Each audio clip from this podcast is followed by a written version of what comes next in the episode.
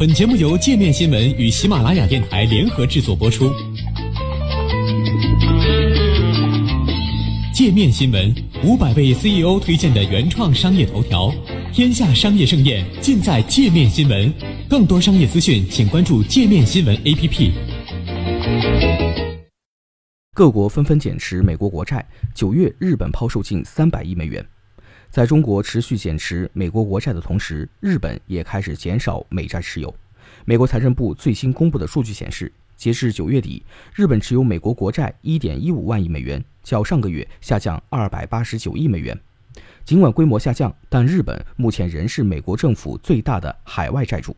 今年六月，日本超越中国成为美债最大海外持有国。八月，日本曾增持多达四百三十九亿美元美国国债。中国最近几个月连续减持美债，九月中国减持幅度为十亿美元，持仓规模降至一点一万亿美元左右，为二零一七年五月以来最低。纽约蒙特利尔银行资本市场副总裁希尔对路透社称，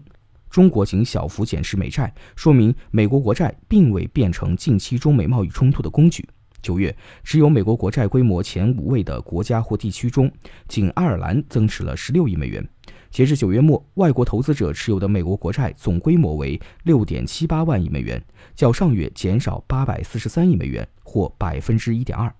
创二零一八年以来最大降幅。希尔表示，减持美国国债的大部分是外国央行，此举旨在维护本国汇率。他指出，鉴于政治动荡范围扩大，似乎不少海外国家在抛售美国国债。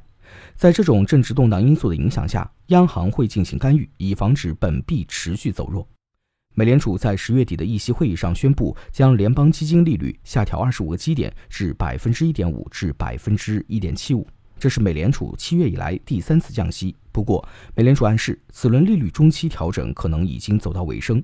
美联储主席鲍威尔上周在美国国会作证时也称，目前的货币政策是合适的，除非经济前景发生重大改变，否则美联储很可能维持现有利率不变。本周一，鲍威尔受邀与美国总统特朗普在白宫会面，讨论了有关经济、就业和通货膨胀的问题。与会的还有财政大臣姆努辛。据美联储随后发布的新闻稿，鲍威尔在白宫做客时没有发表有关货币政策预期的言论，他发表的言论与其上周在国会作证时一致。美联储重申，货币政策路径将完全取决于未来与经济前景有关的数据和信息。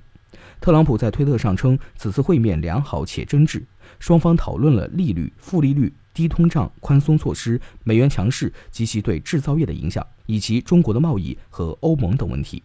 美联储主席与美国总统会面虽然少见，但并非没有先例。例如，前美联储主席耶伦就曾在2016年4月与时任总统奥巴马会面，不过两人并没有讨论利率。这是鲍威尔自2018年2月就任美联储主席以来与总统的第二次会面。今年2月，两人曾在白宫共进晚餐，当时白宫对外称双方很好的交换了观点。不过自那以后，特朗普因为不满美联储的政策，多次在公开场合责骂鲍威尔，甚至将鲍威尔称作美国的敌人。《华尔街日报》此前援引知情人士的话称，由于不满美联储去年连续加息，特朗普此前还咨询过顾问，以了解他是否有权解除鲍威尔的联储主席一职。顾问曾对特朗普坦言，总统不能因政策分歧而解雇美联储主席。就在美联储十月末再度降息后，特朗普还表示，大家对美联储和鲍威尔非常失望。为了抵消特朗普贸易政策带来的不确定性，美联储自今年七月起连续三次降息。目前，美国联邦基金利率在百分之一点五到百分之一点七五。